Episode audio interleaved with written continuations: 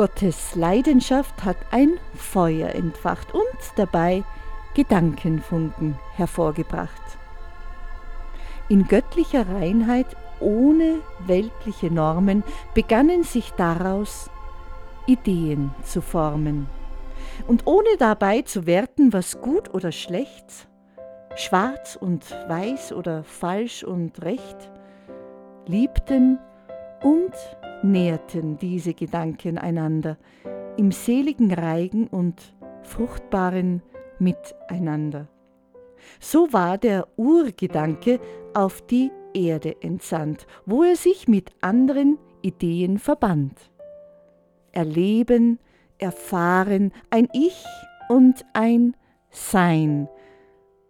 Der Drang war so groß, die Materie noch klein. Damit jeder Gedanke leibhaftig wird, hat die Intensität materiell expandiert.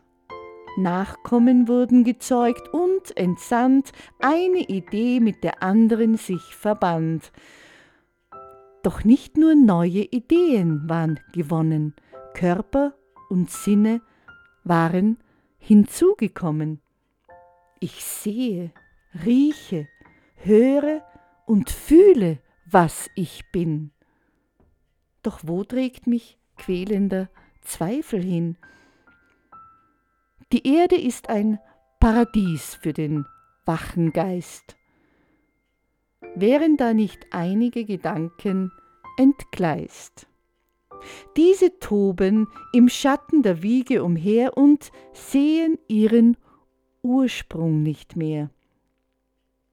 Viele werden zu Gebärden und Ungeheuer in ihrer Gier nach Macht und Abenteuer. Zunehmend erachten sie als besonders wichtig zu werten, was gut und schlecht falsch oder richtig. So mancher klare Gedanke wurde verschroben und innerhalb weltlicher Begrenztheit zurechtgebogen.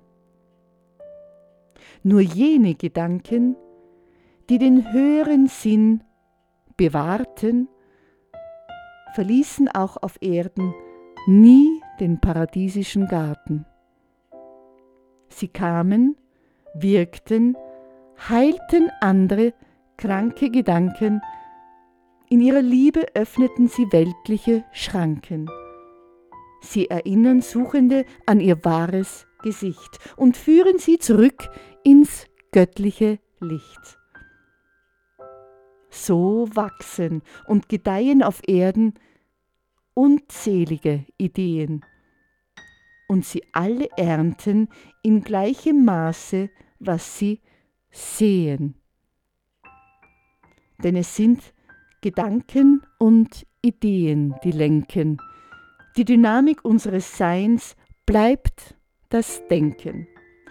Wenige Gedanken bleiben eins mit dem göttlichen Samen, warum wir von ihnen stets die edelsten Früchte bekamen.